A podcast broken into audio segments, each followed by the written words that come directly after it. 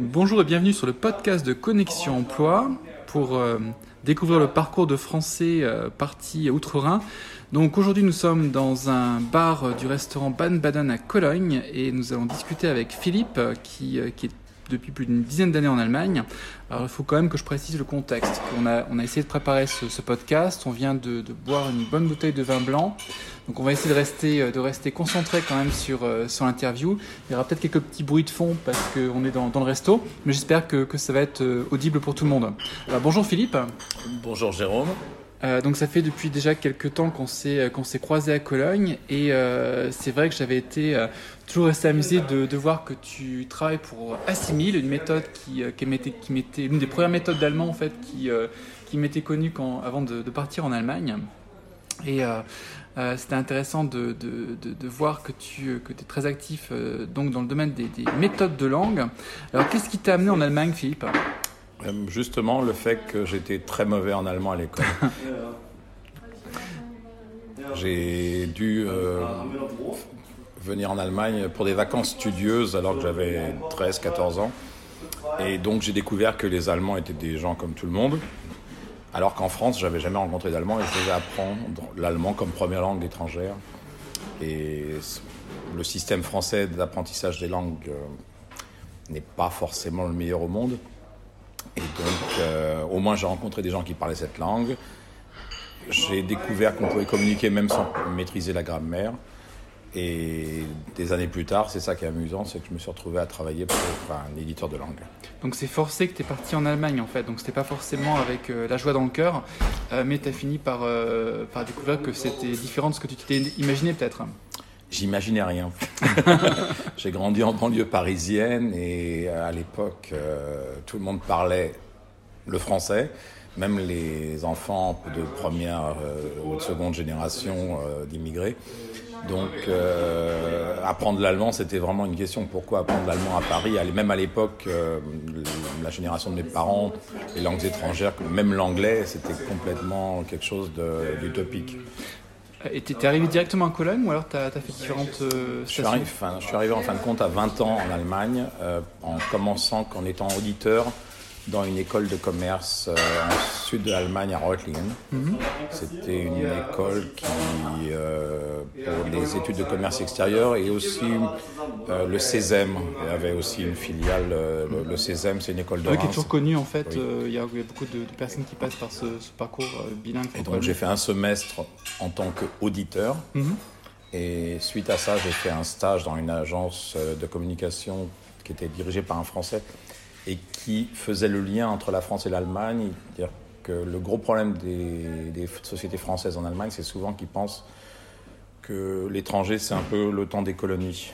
Et euh, de travailler dans une société qui faisait donc ce lien et qui expliquait aux exportateurs français comment fonctionne l'économie allemande, c'était une bonne école à mon avis.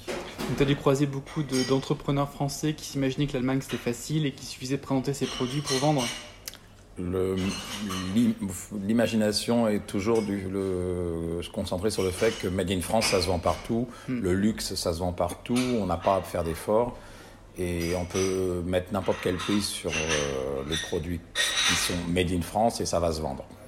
Euh, il y a une partie de vrai dans cette affirmation, mais euh, les Allemands ne pardonnent pas les erreurs et si la qualité ne suit pas, ils sont prêts au début à payer un peu plus, mais si la qualité ne suit pas, euh, ils sont très rancuniers. Le service après-vente, par exemple, s'il n'y a pas une bonne coordination euh, au service après-vente et s'il n'y a pas de, de, de euh, comment dire, techniquement des, des, des, fiches explicatives des produits, si tout n'est pas préparé, ça, ça passe pas. Oui. Enfin, j'ai un exemple qui n'est pas allemand, mais que, que j'ai étudié quand j'étais jeune. Il y a peu de Français qui savent que la, la Renault Dauphine mmh. était un énorme succès aux États-Unis. Et euh, malheureusement, ils avaient, Renault n'avait pas du tout prévu à l'époque de fournir les pièces détachées. Donc quand il y a eu les premières voitures à réparer, le système de pièces détachées n'était pas organisé. Et donc euh, le succès s'est transformé en un fiasco puisque les voitures n'étaient pas réparables. Et en Allemagne, comment ça s'est. Euh, bon, en Allemagne, c'est des fois bon de considérer. J'ai travaillé pour, pour, les sociétés euh, comme euh, Lacoste, Human, hmm. donc des sociétés de, de vêtements, et d'oublier que les Allemands sont un petit peu plus costauds, un peu plus grands que les Français, ça peut être négatif. Hmm.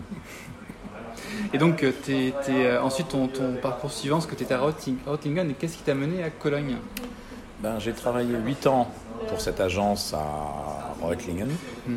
Et un jour, mon patron en avait un petit peu marre, comme on dit en français, de, de, faire plus que de la comptabilité pour sa société parce que c'était devenu un peu trop gros.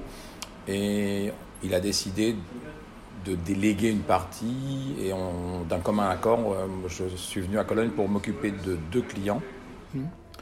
au niveau surtout du marketing. Et à côté de ça, j'avais déjà des contacts avec la société A6000. Et au bout de 2-3 ans, il s'est révélé qu'en fin de compte, le textile, c'était un marché qui était devenu très très difficile. Mhm. Entre autres par l'arrivée du textile asiatique et tout ça. Et donc, euh, quand A6000 m'a proposé de travailler presque exclusivement pour eux, je me suis décidé à changer mon fusil d'épaule et donc à travailler pour cette euh, maison d'édition en Allemagne. Et tu euh, as été tout de suite séduit par, euh, par Cologne ou tu es directement arrivé à Ehrenfeld qu'on est dans le quartier Ehrenfeld pour ceux qui connaissent en fait Cologne Non. quand je, je cherchais, j'ai d'abord cherché soit Berlin, Hambourg hmm. ou Cologne. D'accord. Et Berlin, c'était le moment où la capitale a été basculée de Bonn sur Berlin. Et c'était un énorme chantier. Bon, ça m'a un peu retenu. Bon, Hambourg, c'est une très très jolie ville, mais un petit peu froide et humide en hiver. Mhm. Donc mes, recherches sont concentrées autour de Cologne. Et la première station, c'était une station, quand on connaît Cologne, qui, qui paraît idéale, c'était Linenthal. Mhm. Oui. C'est un très beau quartier. Quartier de médecins, quartier de. Et en fin de compte, c'est juste parce que l'appartement, euh, on avait passé une annonce et qu'on a trouvé un appartement à des conditions très très favorables hmm. à Limital. Et donc, euh, je, pendant de 91 jusqu'à 2012, non, excusez-moi, 2006, donc j'étais à Limital. Et puis euh, là, la crise de l'immobilier ont fait que les gens spéculaient. comme aujourd'hui. pas la crise, c'était pas la crise, c'est plutôt l'inverse. La spéculation sur l'immobilier a fait que euh, là où j'habitais, ça a été racheté, ça a été complètement rénové et les loyers sont montés. Hmm. Et donc à cette époque-là, j'ai déménagé sur la. Il y a déjà une vague en fait de, une vague d'augmentation des, prix des loyers, euh, de, spéculation. de, gentrification comme on connaît aujourd'hui à dans les quartiers à, Cologne comme, comme à Berlin. Et euh, donc, tu es arrivé avant l'Internet euh, en Allemagne. Et, déjà, c'était facile. Enfin, Est-ce que tu n'as pas forcément cherché des contacts avec des, des, Français ou avec des compatriotes, entre guillemets euh? Même en tant qu'éditeur, je suis un petit peu à part. C'est-à-dire mm. que les éditeurs de langue, il n'y en, a pas, en a pas 50. Mm. Et donc, je ne suis pas un éditeur typique. Et le, notre clientèle, en fin de compte, ce sont les libraires. Donc euh, j'avais une expérience donc, du marketing pour différents produits, pour des produits plutôt haut de gamme. Assimil reste un produit haut de gamme, mhm. c'est-à-dire que reconnu comme étant bon marché, mais qui a son prix. Mhm. Euh, et en fin de compte, nos vrais concurrents sont les écoles de langue. Et donc, euh, j'ai pas cherché forcément des contacts extérieurs. Hmm. J'ai continué à démarcher les libraires, les gros groupes de librairies. Et à partir de là, bon, euh, je me suis occupé de la communication, de la publicité, d'améliorer les produits et surtout de développer le nombre de langues que nous proposions pour l'Allemagne. D'accord. Et donc, es, es, maintenant chez Assimi, ça fait depuis euh, plus d'une dizaine d'années que, Ça fait 30 ans. D'accord, ah oui, le temps passe. 91. ah, donc tu as dû parcourir l'Allemagne de fond en comble, euh, tu dois connaître euh, le monde de la librairie, de l'édition. Oui, enfin, aussi bien Autriche, Allemagne, puisque nous sommes aussi responsables pour l'Autriche. nous sommes responsables à part la Suisse de mhm. toute la zone germanophone. Oui.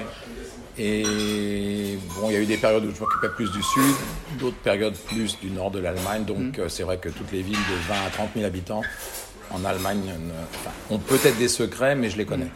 Et aujourd'hui, avoir passé plus de 30 ans en Allemagne, tu te sens euh, devenu, sur la question euh, classique, tu te sens devenu allemand ou alors tu sens un décalage par rapport à la France Comment tu arrives à réaliser un équilibre par rapport aux deux euh, Je pense que, enfin, je sais pas, je suis persuadé que quand on a vécu 20 ans en France, hmm.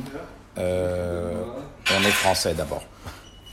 Ensuite, on peut comprendre les Allemands, on peut comprendre l'Allemagne, on peut même des fois mieux connaître l'Allemagne que beaucoup d'Allemands, hmm. parce que je connais beaucoup d'Allemands qui ne connaissent que leur ville, que leur région mais euh, je me sens 100% français, même si des fois je ne suis pas d'accord avec les Français de souche ou des Français de France. Euh, c'est foutu cousin, comme diraient les Canadiens. Euh, parce que la différence qu'il y a entre un, émigré comme moi, donc qui a vécu plus de 30 ans à l'étranger, c'est que je vois la France de l'extérieur. Et là, c'est souvent là où on a peut-être des problèmes, des fois, à communiquer avec des Français qui n'ont jamais vu l'extérieur et qui passent, enfin, comme 80% des Français, leurs vacances en France. Hmm, d'accord. Donc, euh, euh, tout Français qui, euh, qui passe d'une librairie en Allemagne et puis qui, qui s'arrête devant un, un simil doit penser à toi. Qui a contribué. Il devrait. Il devrait. C'est-à-dire qu'en plus, bon, c'est un peu une histoire familiale puisque ma femme euh, a étudié euh, l'anglais et le chinois. Mhm. Et depuis 95, euh, c'est elle qui s'occupe, qui s'est d'abord occupée d'adaptation, donc de traduction, adaptation de cours pour francophones en cours pour germanophones. Et le premier cours, c'était en 1995, le chinois pour les Allemands. Et puis petit à petit, elle s'est occupée d'autres adaptations, l'américain, et puis maintenant elle est ce qu'on appellerait chef lectrice, donc elle fait le lectorat et elle s'occupe de suivre les adaptateurs et de bien vérifier que les explications qu'ils donnent soient accessibles à tous. Parce que le principe d'assimile, c'est d'être pour les autodidactes. Mhm. Euh, je crois que ton papa connaît assez. Oui, euh, on a les méthodes des années 40 pour apprendre l'allemand euh, que j'ai retrouvées dans les, dans les, archives des vieux disques en vinyle. 78 tours, je crois. C'est un petit peu bizarre. Voilà. Et bon, même s'il y a eu des caricatures d'Assimil dans le, dans le gendarme de Saint-Tropez avec, avec Louis de Funès, bon, Assimil reste une méthode qui fonctionne, une méthode reconnue. Je suis même moi-même souvent très très fasciné par les polyglottes du monde entier qui euh, ont une collection d'assimiles euh, à faire pâlir euh, de jalousie pratiquement toute la société assimile. ce sont des personnes qui des fois ont appris dix langues avec assimile. Et puis tu dois avoir une curiosité naturelle pour les langues. Euh, parce qu'assimile, c'est quand même des langues aussi exotiques. Je sais pas, il n'y a, pas, a pas du taille aussi euh, euh, Non, la, seule taille que j'ai actuellement, c'est plutôt XL, mais non, assimile a bien un, cours de taille pour les francophones. On est en train de travailler dessus pour une adaptation, mais elle n'est pas encore parue en allemand. Mhm. ma passion pour les langues, elle est apparue au cours du temps. C'est-à-dire que ce n'était pas forcément quelque chose d'évident. Je me suis toujours considéré plutôt comme euh, sous-doué mhm. au niveau des langues. J'apprends les langues plutôt lentement. Et pourquoi? Parce que je cherche toujours à décortiquer les langues un peu comme les mathématiques. Et souvent, les explications de grammaire ou les règles de grammaire que l'on nous donne, je les trouve insatisfaisantes. Parce que ces règles sont toujours des règles avec des exceptions. Et pour moi, une règle avec des exceptions, c'est pas logique. Et mon but et mes recherches de ces dernières années sont plutôt, vont plutôt dans le sens d'aller chercher des règles qui sont à 100% justes ou des règles où, quand il y a une exception, l'exception soit aussi une règle. On a déjà des discussions, euh, parce que tu es aussi un passionné de l'étymologie euh, des, mots et puis aussi des, euh, dans, les, dans, les, langues européennes aussi des, parcours des, mots mhm. et de l'évolution du sens des mots. c'est aussi quelque chose qui t'intéresse. Hein. Oui, je, enfin, depuis maintenant une bonne, presque une dizaine d'années, je pense avoir, enfin je pense, je suis sûr d'avoir découvert quelque chose qui n'est pas un hasard. Mhm. Et ça m'amène à rechercher les liens entre les langues plutôt que de chercher les différences entre les langues. Et c'est là où je suis des fois même en conflit avec la linguistique classique, et même avec un, des papes de la linguistique qui est M. de Saussure. Saussure a déclaré, Saussure, il n'y a peut-être pas de particules. Saussure a déclaré que le signifié, le signifiant et le son étaient liés de manière arbitraire. Et je, suis moi-même persuadé entre-temps qu'il n'y a rien d'arbitraire dans les langues. Mhm. Il y a des visions différentes suivant les pays, mais euh, les mots servent toujours à décrire un concept très précis du signifié. Les sonorités jouent un rôle. La façon. Voilà. Et ça, c'est quelque chose que je travaille sur lequel je travaille depuis une dizaine d'années. Euh, il y aura probablement dans quelques années un livre uh-huh. euh, sur une forme de génétique des langues. Et il y aura ton, ton nom en tant qu'auteur. J'espère. Euh, dire que ça paraît un peu toujours bizarre que quelqu'un dans son petit coin euh, découvre quelque chose que des universitaires pendant des décennies ou voire des centaines d'années n'ont jamais observé. Mais bon, lorsque euh, on a affirmé il y a des années que la Terre était plate, ou quand euh, Darwin est arrivé en disant que l'homme descendait du singe, bon, c'était toujours un petit peu bizarre. Mais bon, les discussions qu'on a eues ensemble, je pense, t'ont un petit peu convaincu que j'étais pas complètement euh, sur un sentier euh, qui, se dirigeait vers un précipice. Mm. Et je continue à faire mes recherches et de jour en jour, euh, je trouve de plus en plus fascinant les liens entre des langues qui sont des fois à des milliers de kilomètres l'une de l'autre. D'ailleurs, ce vin blanc qu'on a, qu'on a presque terminé nous a aidé à délier les langues. Donc je te remercie euh, Philippe pour, euh, pour cette interview et je, ben, préviens-nous quand, quand ton livre sortira pour qu'on puisse en faire la publicité sur le podcast. Merci.